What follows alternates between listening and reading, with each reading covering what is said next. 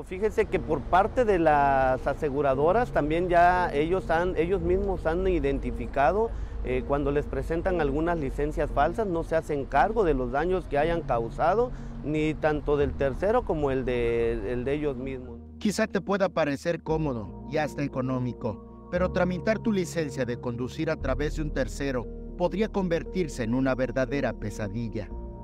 Sí se han detectado licencias falsas, eh, todo aquel eh, conductor que se detiene, por lo regular se solicita la licencia y la tarjeta de circulación y nos han presentado las licencias apócrifas. ¿Qué pasaría si algún agente de tránsito te solicita revisar tu documentación y tu licencia resulta falsa?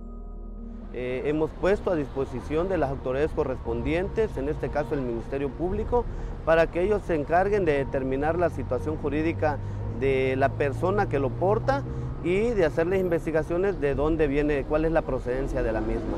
El vehículo de antemano se va inmediatamente al corralón, eh, puesto a disposición del fiscal del Ministerio Público. Las sanciones ya la aplica el Ministerio Público, son sanciones eh, que van de entre 10 a 15 mil pesos eh, pero ya esas sanciones las imponen ellos. ¿no? Nosotros únicamente remitimos el vehículo al corralón y ponemos a disposición el, conductor que ha detenido en los separos inclusive de la, de la Fiscalía General del Estado.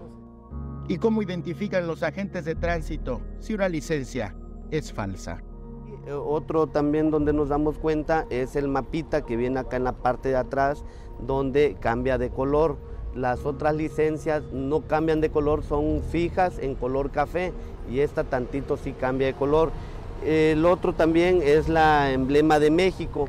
Eh, este emblema también este, eh, en el otro es color café y esta parte de acá el otro es color verde. Y se van a dar cuenta también por el color, el tipo de plástico de la licencia. Con imágenes de Christopher Canter, Eric Ordóñez, Alerta Chiapas.